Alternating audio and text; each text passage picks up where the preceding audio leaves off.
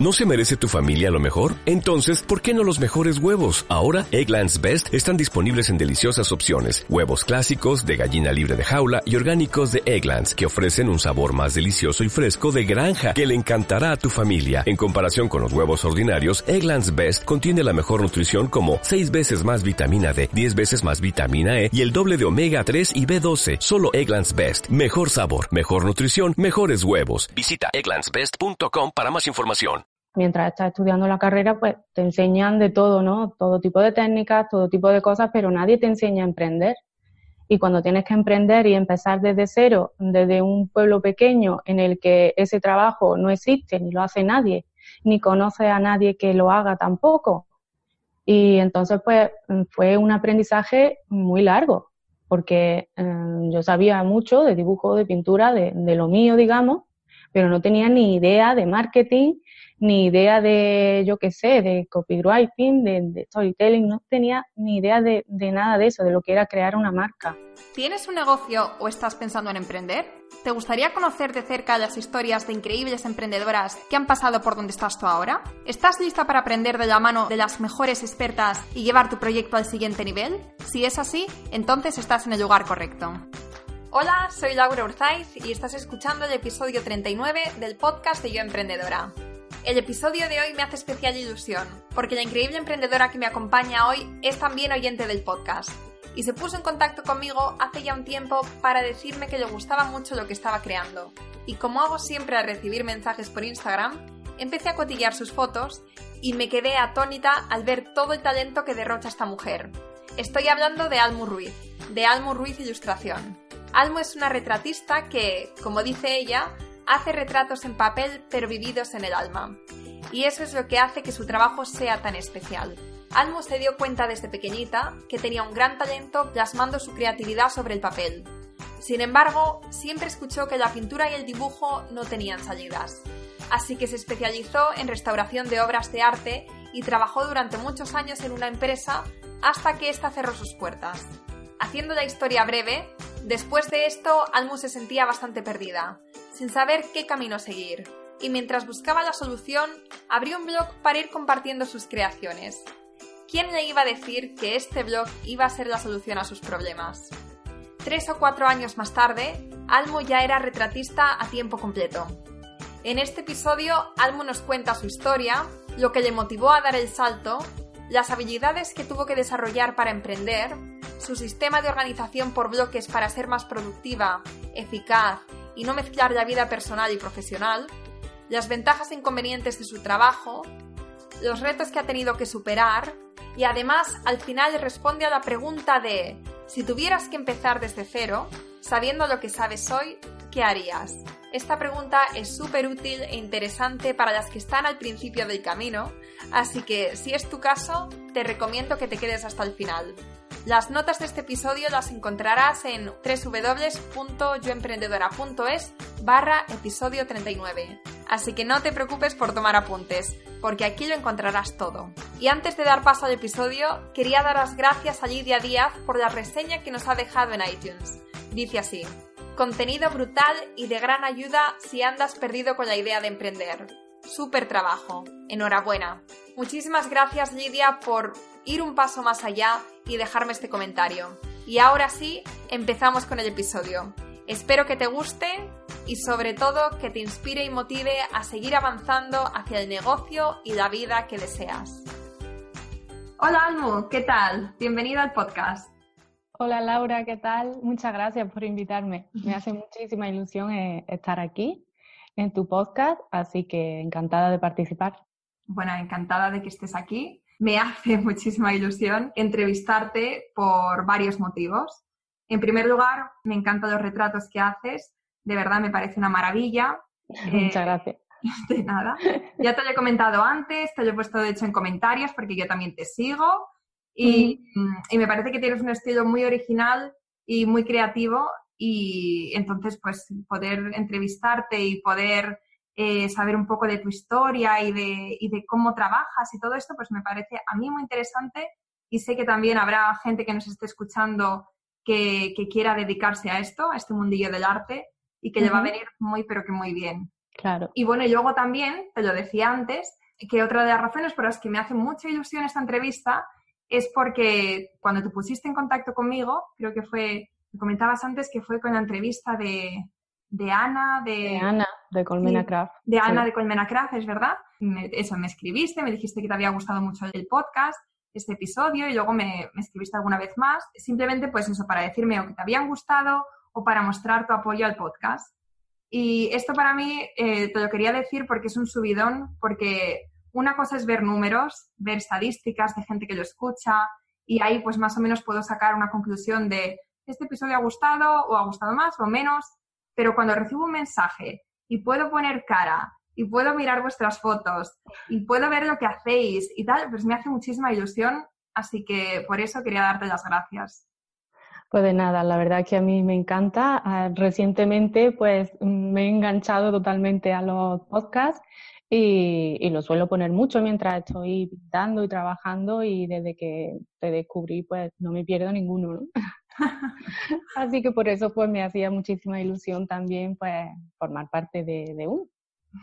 Bueno, pues para empezar, ¿qué te parece si nos hablas de ti, nos cuentas tu historia y un poco cómo ha sido tu trayectoria como artista y cómo has llegado a dedicarte a tiempo completo a, tu pintura, a los retratos. Pues bueno, yo soy Almu Ruiz, soy artista plástica, soy restauradora y conservadora de bienes culturales y actualmente pues también llevo unos años que imparto talleres de dibujo y de pintura, especialmente de acuarela, en cursos y talleres tanto online como presenciales.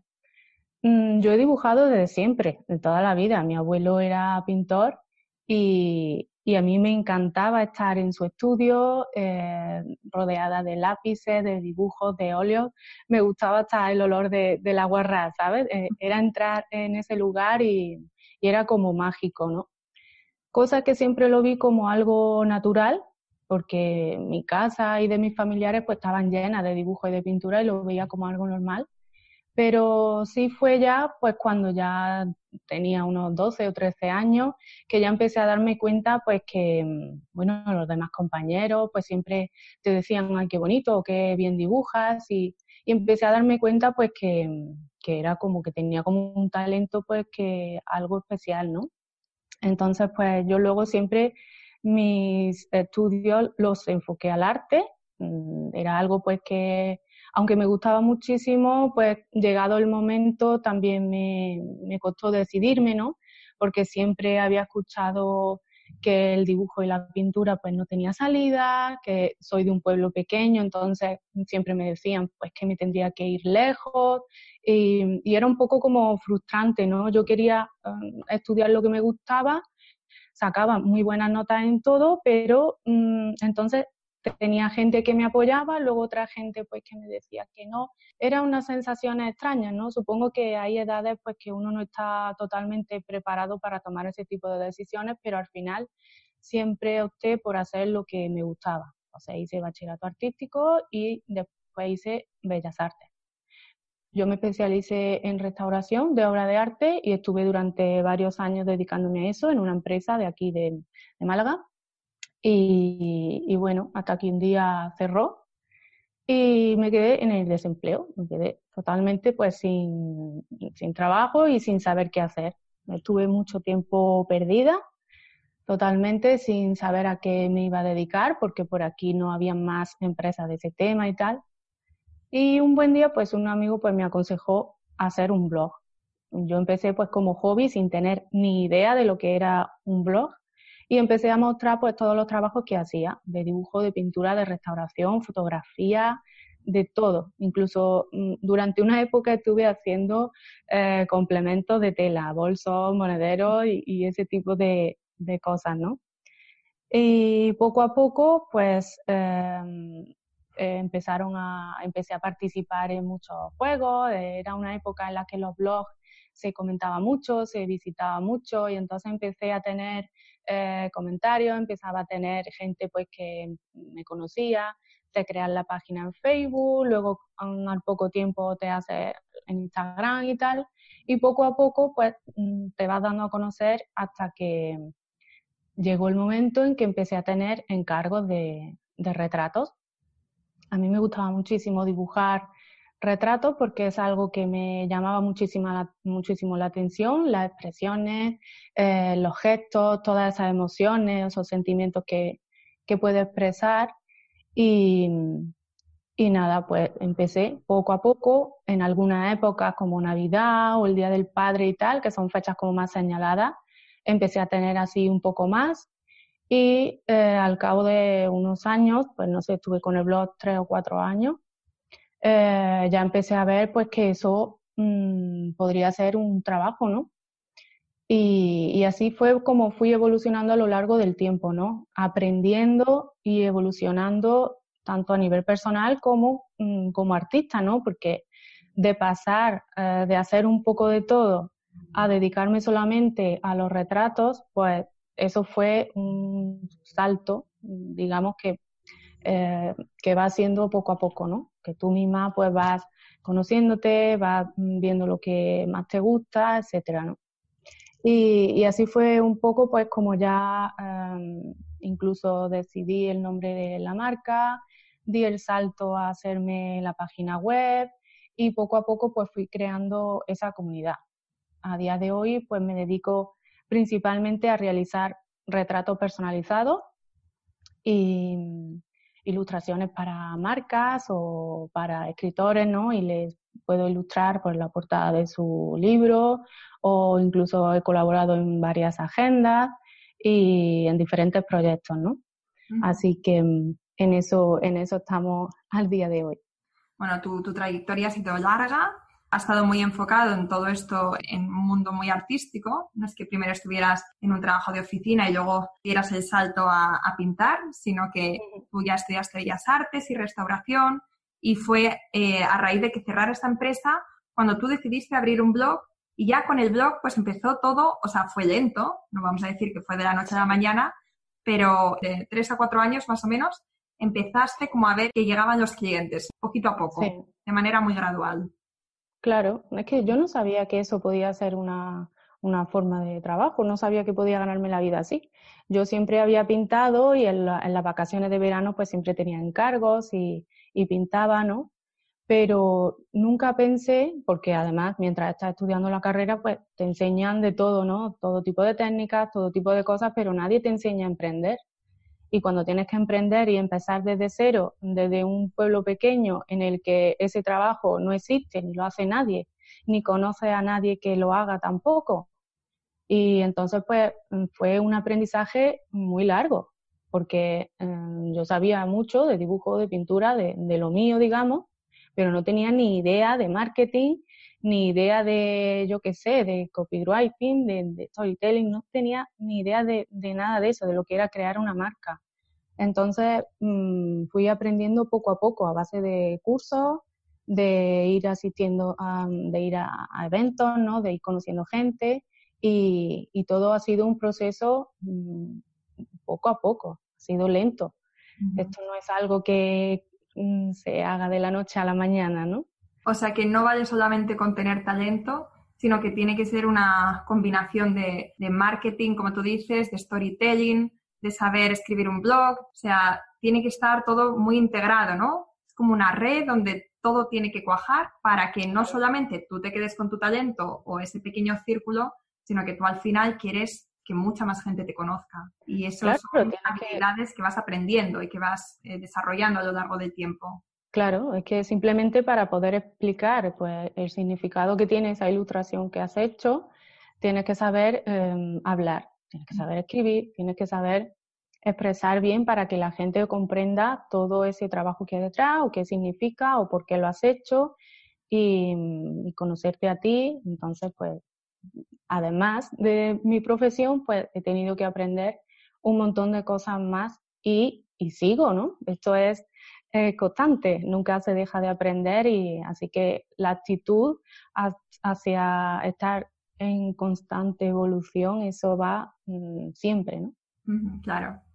Y en tu caso, ¿cuáles dirías que han sido estas habilidades que has ido adquiriendo, que han sido para ti las, las habilidades clave? Si tuvieras que nombrar tres, ¿cuáles serían?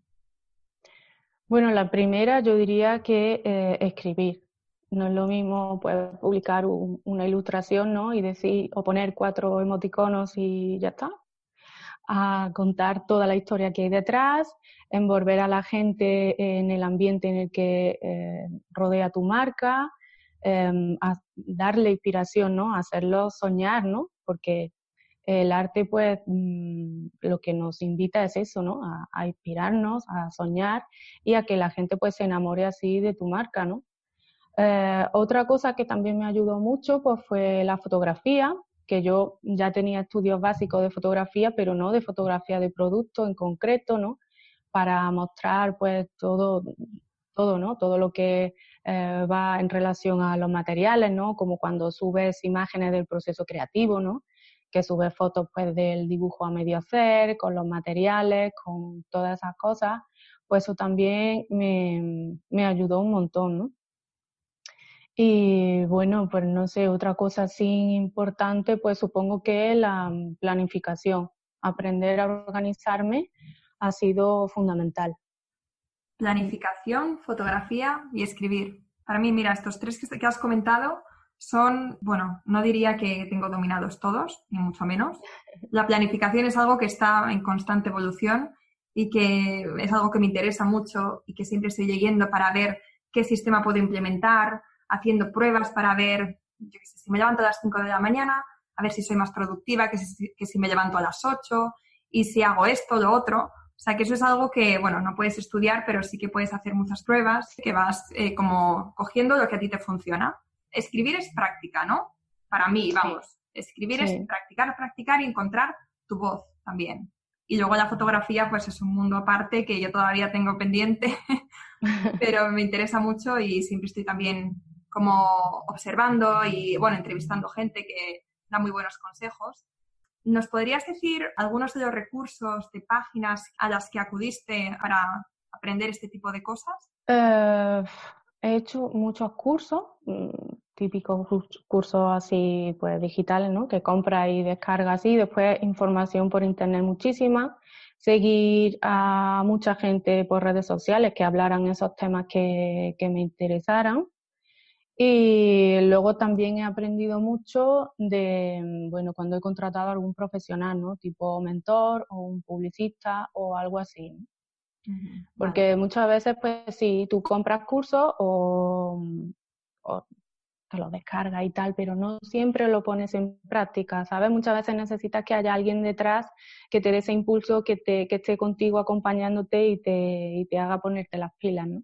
Y bueno, ahora hablando de las ventajas y desventajas de tu trabajo, ¿no? Tu trabajo es, es muy bonito. Desde fuera se ve que estás poniendo al final tu talento en el papel y que tiene que ser muy gratificante, aunque frustrante a veces, no te sale, pero bueno, ahora nos contarás.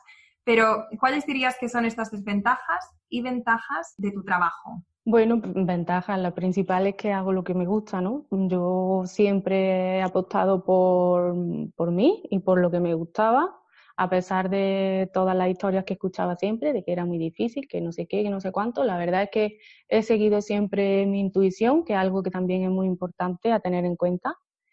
Y bueno, pues la flexibilidad que tengo a la hora de, por ejemplo, pues si un día tengo que salir o tengo que hacer otra cosa, pues yo voy jugando con el horario, yo me voy organizando las tareas y, eso pues me, permite pues eh, trabajar en un trabajo que he hecho a mi medida, ¿no? Que, que, no me lleve él a mí, ¿no? Sino que lo lleve yo a él y, y, y, esa se supone que debe ser una de las ventajas de, de ser autónoma, ¿no? Luego, pues el hecho de trabajar en casa pues para mí, para mí me resulta cómodo porque yo soy casera y, siempre he hecho muchas actividades creativas pues que normalmente pues se hacen en casa, ¿no? Bordar, eh, pintar, colorear y, todo ese tipo de actividades pues son caseras, ¿no? Aunque también te puedes ir a pintar al aire libre, pero bueno, a mí me gusta mucho estar aquí, no me pesa.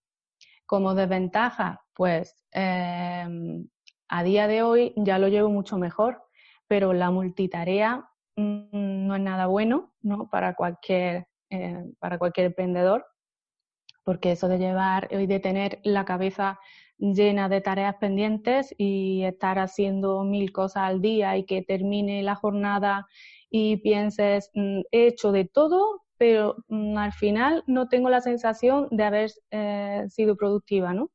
Eso muchas veces te genera esa sensación de frustración y... Mm, pero bueno, con el tiempo aprendes a organizarte mejor, le vas cogiendo el truquillo y ya está, ¿no? Luego, otra cosa es el, la famosa montaña rusa emocional, que, bueno, esto pues también son épocas, ¿no? Hay épocas que te llega mucho trabajo o te llega algo muy bueno y uh, te da un subidón, ¿no? Y te pones súper contenta y otras veces pues, yo qué sé, pues hay épocas de, de, menos encargo, tal, o, y entonces pues te da bajón y piensas que es que no sirve o esto lo otro. Yo creo que eso es típico y nos pasa mucho a todas, pero es verdad que si pienso a cuando me di de alta ¿no? como autónoma, ahora que han pasado dos años y medio, la evolución también ha sido grande, ¿no? Yo ahora no me preocupo por cualquier cosa, ¿no? Por cosas que antes, pequeñas cosas que al principio me ponía súper nerviosa, ahora ya no, ¿no? Para eso sirve la experiencia, ¿no? Así que, bueno, por esa parte sí. Luego también tiene el hecho de trabajar en casa, pues también tiene desventajas, ¿no? Tienes que marcarte muy bien tu horario de trabajo para que no estés haciendo la comida y contestando correos a la vez, ¿no? Que muchas veces pasa, ¿no? Y, separar muy bien el trabajo de, tu vida personal. No somos robots, no sale perfecto siempre, pero bueno, tenerlo eh, presente y, y controlarlo lo máximo que se pueda. Claro. ¿Y esto tú lo consigues?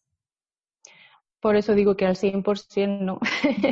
Pero sí es verdad que también tengo mis truquillos, ¿no? Como yo, por ejemplo, pues no me intento no venirme, no salirme de, de, la zona de trabajo a pintar a otro sitio, ¿no? Yo podría coger mis cosas, irme al salón y estar allí, pero no quiero mezclar. Quiero pintar y trabajar solamente en, en el sitio que tengo eh, para eso. Y cuando salgo de allí, pues ya, pues sigo mi vida normal, ¿no? O el hecho de tener un horario, ¿no? Tampoco siempre se cumple a rajatabla, pero eso sí es verdad, que lo, que lo mantengo un poco, ¿no? Para que no se te vaya de madre la hora, ¿no? Y, estés trabajando hasta las tantas, eh, porque es verdad que muchas veces, sobre todo los primeros meses cuando emprendes, o el primer año, o incluso los dos primeros años, hay muchos fines de semana que tienes que trabajar, hay muchos días de fiesta que tienes que trabajar y, bueno, con el tiempo pues poco a poco todo va eh, llegando a su sitio, todo se va calmando y te vas organizando mejor. Bueno, todo lo que has comentado eh, me parece súper interesante. Eh, de hecho, todos esos puntos son temas que, que, escucho constantemente de unas o de otras emprendedoras y que además yo también repito constantemente. Sobre todo, lo de la multitarea es algo que me tiene loca que, por ejemplo, eh, hay un sistema, no sé si lo conoces, que es el sistema por bloques, que ese a mí me funciona bastante bien. ¿Tú ese también lo usas? Sí, eso te iba a comentar ahora, que, que lo suyo es eso, trabajar por bloques. Cuéntanos, ¿qué es el sistema por bloques? Claro, yo, por ejemplo, pues me organizo mi horario, yo tengo en mi estudio pues todo el planning, eh, como yo me organizo, bueno, eh, tengo organizado el año completo, luego a seis meses, luego otro, otro tablero con un mes solamente en el que ya eh, detallo las cosas mm, día a día, pero luego también pues tengo mi, digamos, un horario dentro de, del horario laboral que tengo al día y a lo mejor digo, pues mm, a mí eh, yo soy más productiva por la tarde, me gusta más pintar por la tarde, ¿no? Entonces dejo para por la mañana el tema de contestar email o como por ejemplo ahora que estoy impartiendo un curso online en Colmena Craft y tengo que entrar todos los días a responder las dudas de, las chicas, ¿no? Corregir sus ejercicios, pues yo me pongo un horario y digo, pues eh, primero voy a contestar los, los, correos, luego voy a contestar lo otro y así voy trabajando. Y luego cuando me pongo a pintar, quiero desconectar, no quiero estar pintando y estar eh, viendo todas las notificaciones que me llegan en el móvil desde todas las redes sociales, intento quitarle el volumen para que nada me distraiga. Entonces, eh, me pongo a hacer fotos y hago todas las fotos que tenga que hacer, me pongo a editarlas y las edito todas de golpe. No es lo mismo que, eh, que a lo largo del día, pues tú cojas y digas, pues ahora hago una foto, ahora la edito, ahora voy a compartir en Facebook que escribo, ahora tengo que pintar, ¿qué pinto? Entonces, intentar planificar lo máximo posible porque lo primero que te libera es la mente y eso hace pues que estés luego muchísimo más tranquila a la hora de trabajar y luego en el momento en el que estoy trabajando y yo me dedico a pintar retratos y no me puedo equivocar. Esa persona se tiene que reconocer y es un trabajo en el que necesito estar muy concentrada, me gusta ponerme música relajante y tal, y eh, quiero tener la mente lo más libre posible de, tareas, ¿no? Entonces digamos que es así, cada una dentro de Em, de su forma de trabajar, de cuándo se le da mejor hacer una cosa que otra. Intento quitarme las cosas más pesadas o las que menos me gustan primero y por la mañana pues me dedico a esas cosas, a escribir, comentar correos, organizar redes sociales, esas cosas. Y luego por la tarde pues me gusta más eh, dibujar, ya tranquila, con todas las tareas hechas y, y ya disfrutar de mis acuarelas y mis lápices. Claro, pero es muy importante lo que comentas, que es saber para ti qué momento es mejor para hacer qué cosa. Perfecto para escribir o para eh, hacer lo que sea. Y si luego a mediodía pues ya estás un poquito de bajón o lo que sea, no de bajón, pero me refiero que no tienes tanta energía, pues entonces a lo mejor es el momento perfecto para mandar emails o para hacer esas llamadas que tienes pendientes. Pero bueno, esto todo tenerlo como de antemano pensado para no estar en el momento diciendo, mm, ¿y ahora qué hago? venga, voy a hacer esto o lo otro, porque así se pierde muchísimo tiempo. Claro, sí, sí, yo recuerdo cuando me pasaba al principio y cualquier cosa que descubría, cualquier programa para programar la publicación en redes, cualquier pequeña cosa que descubría para mí era un mundo, ¿no? Eh, recuerdo, ahora parece una tontería, pero recuerdo cuando eh, me enteré de cómo se programaban las publicaciones en Facebook. Y decía, anda, pero eso se puede hacer, madre mía, es que mm, no es lo mismo empezar sabiendo todo lo que tienes que hacer que ir descubriendo todo por el camino, ¿no? Entonces yo fui así, de no tener ni idea de lo que era un blog ni redes sociales. A mí no me gustaba nada el tema de la informática. Yo sabía lo justo para hacer mis trabajos del instituto o de la universidad y punto.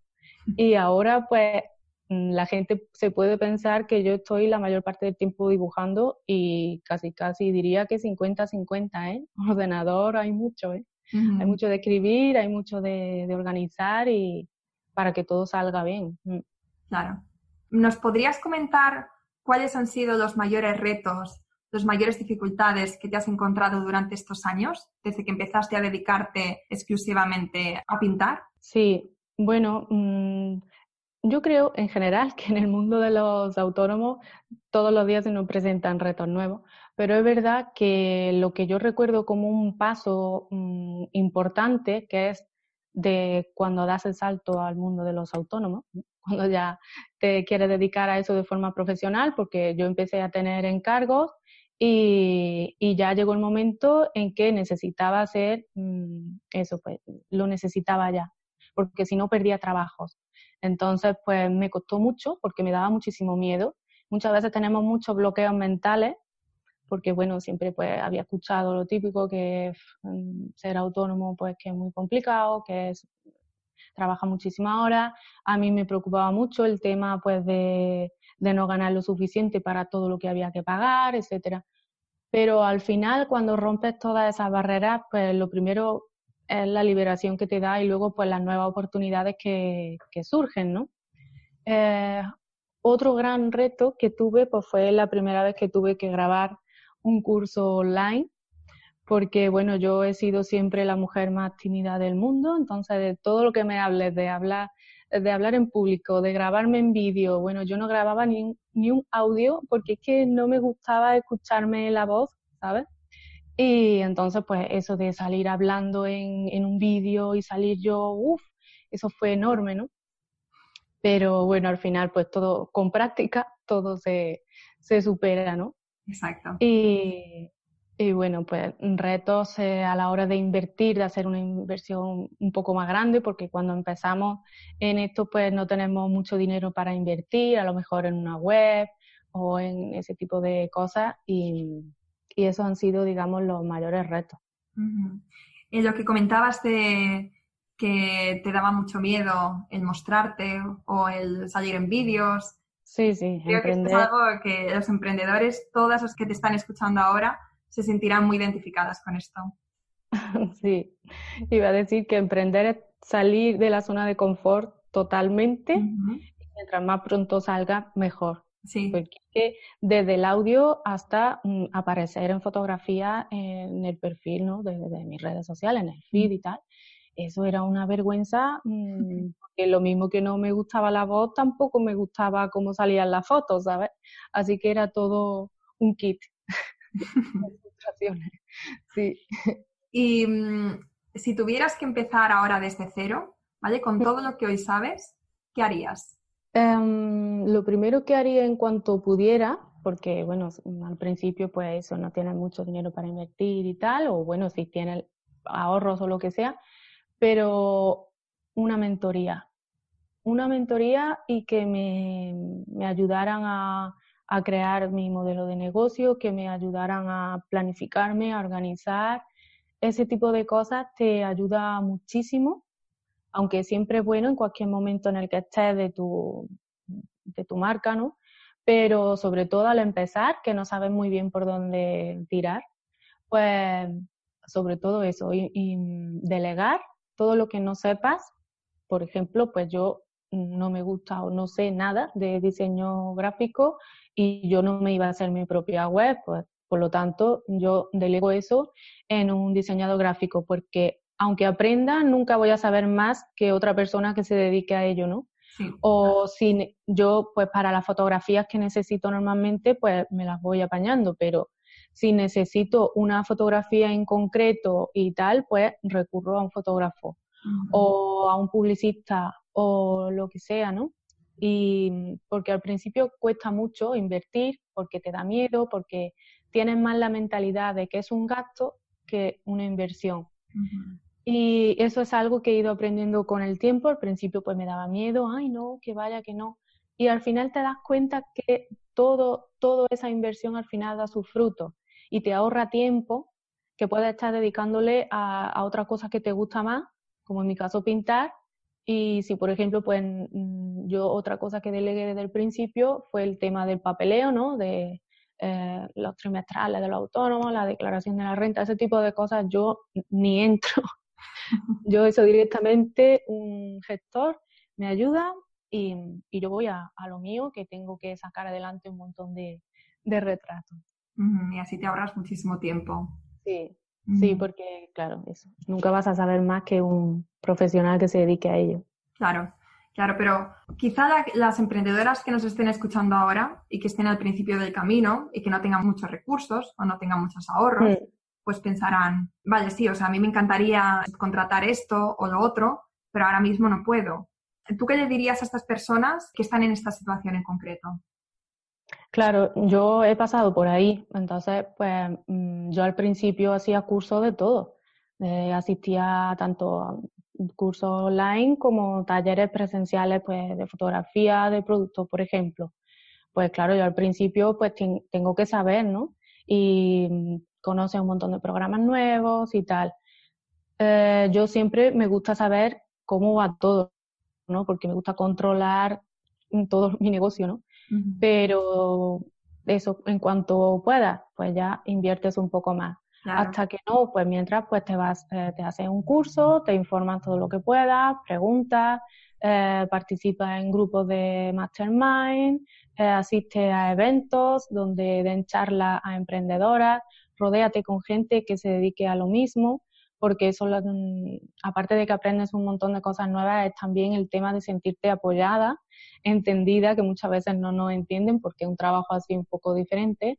Y, y son cositas pues que te van ayudando y, y te van eh, eso, motivando a seguir adelante. Exacto. Bueno, pues ahora pasamos ya a la sección de preguntas cortas, ¿vale? Donde te voy a hacer, pues ya sabes, una preguntita y tú me respondes de la manera más breve posible. Y esto siempre lo, lo, enfatizo porque aquí cada una, o sea, yo hago una pregunta y digo, respuesta corta y he llegado a tener respuestas de 20 minutos.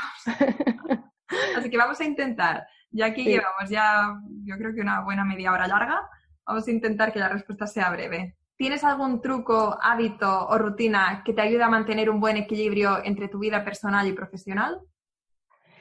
Pues bueno, sí, como, como comenté antes, yo lo que intento es tener un horario y separar siempre eh, el trabajo de, de, mi vida personal, intentar pues, desconectar lo máximo posible cuando termine ese horario. Vale. Háblanos de algún hábito que te ayude a ser productiva y dar lo mejor de ti a diario.